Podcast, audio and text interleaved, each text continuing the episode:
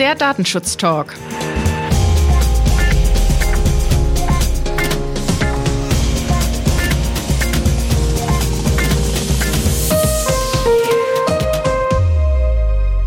Herzlich willkommen zu einer weiteren Ausgabe unserer Datenschutz-News. Heute ist Freitag, der 14. August 2020 und unser Redaktionsschluss war wie gewohnt heute um 10 Uhr. Mein Name ist Laura Droschinski. Und mein Name ist Heiko Gossen. Hallo Heiko. Hallo Laura. Das Urteil des Europäischen Gerichtshofs vom 16. Juli im Fall Schrems II ist ja aus unserem Alltag aktuell wirklich nicht mehr wegzudenken und prägt diesen ja auch. Gibt es hier denn ein Update aus der letzten Woche? Ja, wie du schon sagst, es beschäftigt uns natürlich gerade auch bei unseren Kunden, die wissen wollen, wie es da weitergeht. Und ein bisschen auch zu meiner persönlichen Überraschung, muss ich gestehen, ähm, gibt es doch wieder ernsthafte Gespräche jetzt zwischen dem US-Handelsministerium und der Europäischen Kommission. Die haben also neue Gespräche eingeleitet für ein Folgeabkommen, sowas wie ein Privacy Shield Enhanced oder was auch immer nachher der Titel dafür sein wird. Da wird man sich vielleicht auch wieder was Neues überlegen. Es ist natürlich durchaus die Frage, kann man das ernst nehmen, weil die Frage ist natürlich dann offen äh, oder naheliegend, ob dann nicht äh, Max Schrems sich quasi wieder an die äh, irische Aufsichtsbehörde wendet und es nicht wieder ein EuGH-Urteil gibt. Aber das gilt natürlich, es abzuwarten und zu schauen, ob jetzt vielleicht in den USA doch ein bisschen mehr Bewegung entsteht und ob man das nicht ein bisschen ernster nimmt, das Thema. Es bleibt, wie gesagt, abzuwarten. Das können wir heute noch nicht wirklich abschätzen, aber ich glaube, es muss sich deutlich was verändern in den USA, damit dieses Abkommen dann auch wirklich ernst genommen werden kann. Solange es hier aber keine Veränderung gibt, müssen wir ja mit dem aktuellen Stand der Information auch weiterhin arbeiten. Und ich habe eine ganz interessante Auflistung mitgebracht, denn hier hat sich der Blog der CMS Deutschland auf die Stellungnahmen der einzelnen Aufsichtsbehörden fokussiert und die zusammengetragen und dokumentiert.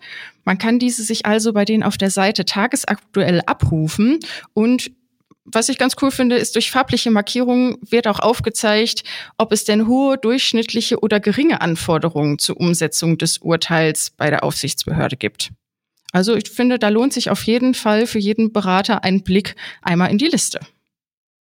Ja, gerade wenn das auch nach Ländern entsprechend organisiert ist, ja für die Einzelunternehmen in ihrem jeweiligen Bundesland eine sehr wertvolle Hilfe. Genau, richtig. Finde ich, finde ich gut.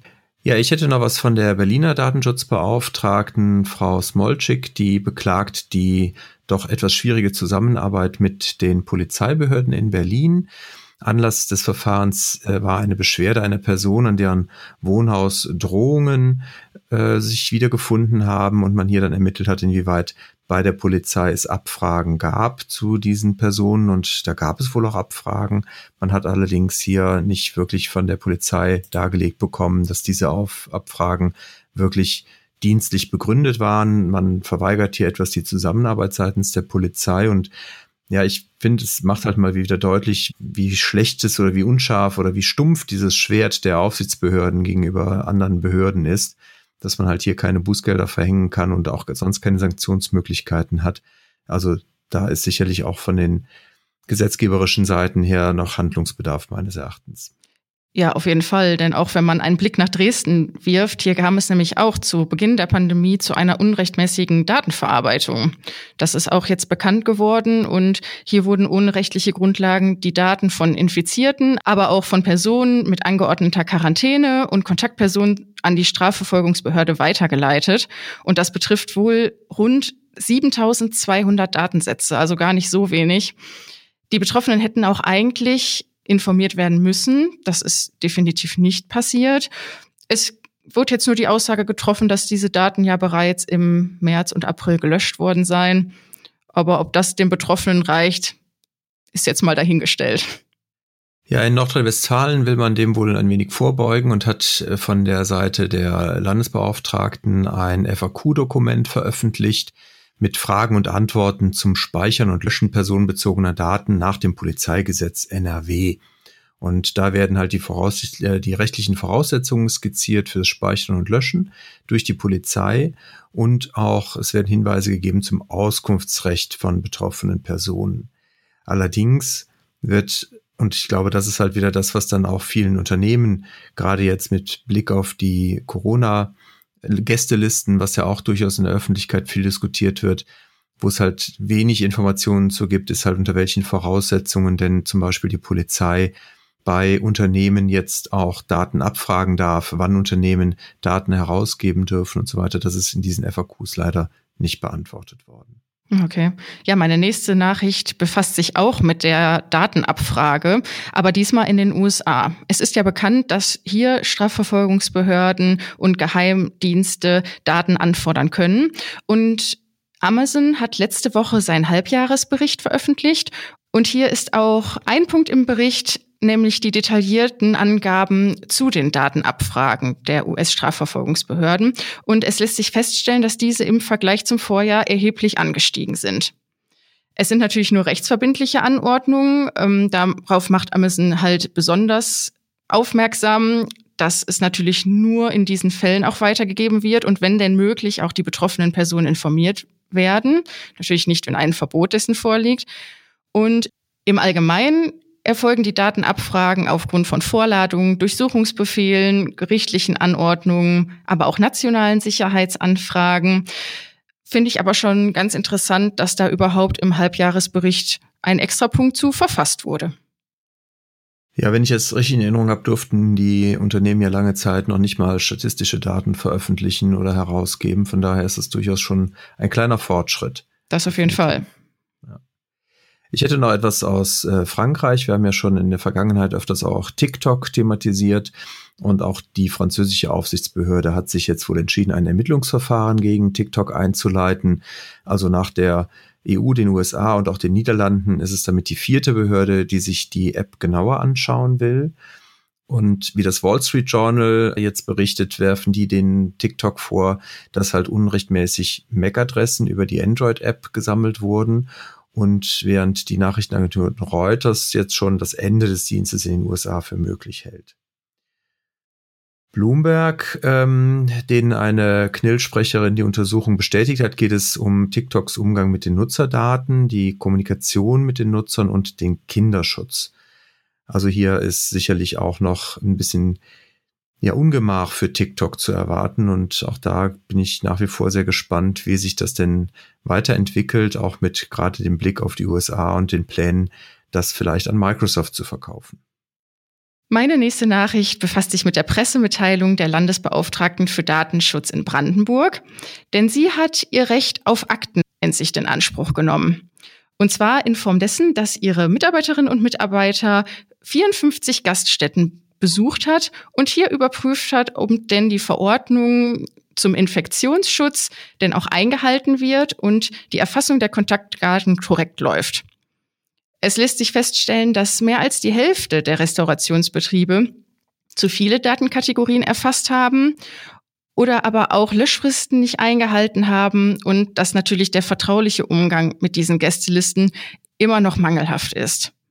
Sieben Betriebe haben wohl überhaupt gar keine Daten erfasst, was natürlich auch sehr ungünstig ist. Und ja, in dem Zusammenhang möchte ich natürlich nochmal auf unsere Blöcke hinweisen, die jeder für den Bereich NRW bei uns anfordern kann oder auch digital zum Download bereitstehen. Da hiermit möchten wir den betroffenen Betrieben auch die Möglichkeit geben, dass diese Kontaktdatenerfassung denn auch korrekt verläuft. Ja, wie du schon sagst, das äh, ist für Nordrhein-Westfalen ausgelegt und erfreut sich auch großer Nachfrage, was uns natürlich freut, dass wir damit einen guten Beitrag auch äh, leisten können für diese gesamte Datenerfassung. Und ich glaube, wir sollten doch nochmal überlegen, ob wir das nicht auch für Brandenburg äh, einmal entwerfen, wenn da doch noch so große Missstände sind. Aber wie du schon sagst, ist es durchaus wichtig, das vernünftig zu machen. Und wir haben halt auf unseren Blöcken ja auch die Datenschutzhinweise vorformuliert. Das macht es deutlich einfacher und vor allen Dingen dann auch in der Ablage kann man relativ gut das organisieren, sodass dann auch die Löschfristen eingehalten werden können.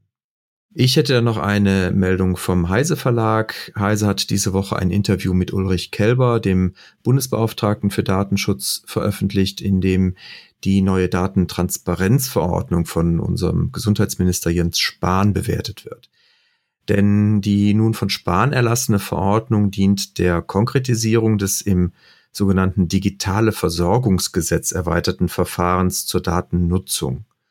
Hier gibt es von verschiedenen Seiten Kritik, insbesondere zur Reidentifikation bzw. dem Reidentifikationsrisiko der Betroffenen, basierend auf pseudonymisierten Daten. Denn bisher war die Nutzung pseudonymisierter Daten nur in Ausnahmefällen erlaubt. Der Heise Verlag hat dazu unter Telepolis eine kleine Reihe veröffentlicht, in deren Rahmen auch die Stellungnahme des BFDI veröffentlicht wurde. Vielleicht eine kleine Lektüre fürs Wochenende. Und der BFDI, dafür so viel kann ich schon verraten, sieht hier aktuell keinen grundsätzlichen Handlungsbedarf. Hm. Handlungsbedarf gab es aber beim Versandhaus Otto, denn hier kam es zu einem Datenschutzvorfall nach einer Softwareaktualisierung. Denn es konnten Kunden Bestelldaten anderer Kunden einsehen in Form von Produktname, Lieferadresse, aber auch die Zahlungsmethode war abrufbar. Äh, gemeldet wird gemäß Artikel 3435, also an die Aufsichtsbehörde und an die betroffenen Personen. Und Otto hat natürlich verlauten lassen, dass es ihm unendlich leid tut. Hoffen wir mal, dass das nicht nochmal vorkommt. Ja, sich entschuldigen ist natürlich immer schon mal ganz gut. Äh, Entschuldigungen können sich auch in Italien, nämlich die äh, eine Gemeinde, und das knüpft so ein bisschen auch an an das stumpfe Schwert unserer Aufsichtsbehörde. Das scheint in Italien etwas anders zu sein, zumindest wenn ich die italienischen Ausführungen dazu richtig verstanden habe, gab es hier nämlich ein Bußgeld gegen eine Gemeinde, weil sie halt auf ihrer Webseite persönliche Daten von den Betroffenen, unter anderem Name, Geburtsdatum, Geburtsort, Wohnort und so weiter veröffentlicht haben. Und hier wurden 10.000 Euro fällig. Also von daher vielleicht ja, das ist mal eine ganz gute Idee, mal auch in die anderen europäischen Länder zu gucken, wie denn da so die Regelungen sind gegenüber Behörden und was dort alles sanktioniert werden kann. Ja, ich habe noch ein Urteil vom Landgericht München mitgebracht mit Datenschutzbezug, denn im Rahmen einer kritischen Anlageberatung hat die Klägerin vollumfängliche Kopien ihrer personenbezogenen Daten gemäß Artikel 15 Absatz 3 angefordert. Im Allgemeinen hat sie zwar kein Recht bekommen, aber Recht bekommen zum Auskunftsanspruch. Denn hier hat das Gericht nochmal festgelegt, dass auch Aussagen, die einen subjektiven und oder objektive Einschätzung zu einer identifizierbaren Person liefern, auch Personenbezug aufweisen. Also hier muss der Beklagte dem Auskunftsanspruch nachkommen. Ja, ist ein ganz spannendes Urteil, weil natürlich hier auch nochmal in dem Fall zumindest auch Telefonnotizen, Aktenvermerke, Protokolle, E-Mails, also ganz viele Dokumente auch, äh, wenn ich das richtig verstanden habe, herausgegeben werden mussten. Und das natürlich auf der anderen Seite, wenn man jetzt, äh, ich sag mal, größere Anzahl von Anfragen von Betroffenen hat, das mitunter gar nicht möglich ist. Vor allen Dingen, wenn man langjährige Kundenbeziehungen hat, muss man immer wieder schauen. Im Einzelfall kann das durchaus angemessen und erforderlich sein. Ich würde es aber jetzt auch noch nicht unbedingt generalisieren und sagen, dass man jetzt bei jedem Auskunftsanfrage jedes, äh, jede E-Mail quasi durchstöbern muss und rausgucken muss, rauskopieren muss, was jetzt da im Zweifelsfall irgendwo noch im Unternehmen kursieren könnte. Ich hätte noch mal einen Blick nach äh, Großbritannien geworfen. Und zwar gibt's dort wohl einen kleinen, ich nenne es mal Aufstand ähm, der Abiturienten aber durchaus zu Recht. Wie der Guardian berichtet, haben Schüler, die von der massenhaften Herabstufung der Abiturnoten in England betroffen sind, jetzt demonstriert und die betroffenen Schüler wurden nun aufgefordert, sich einer möglichen Klage gegen das Bildungsministerium und die Prüfungsaufsicht anzuschließen.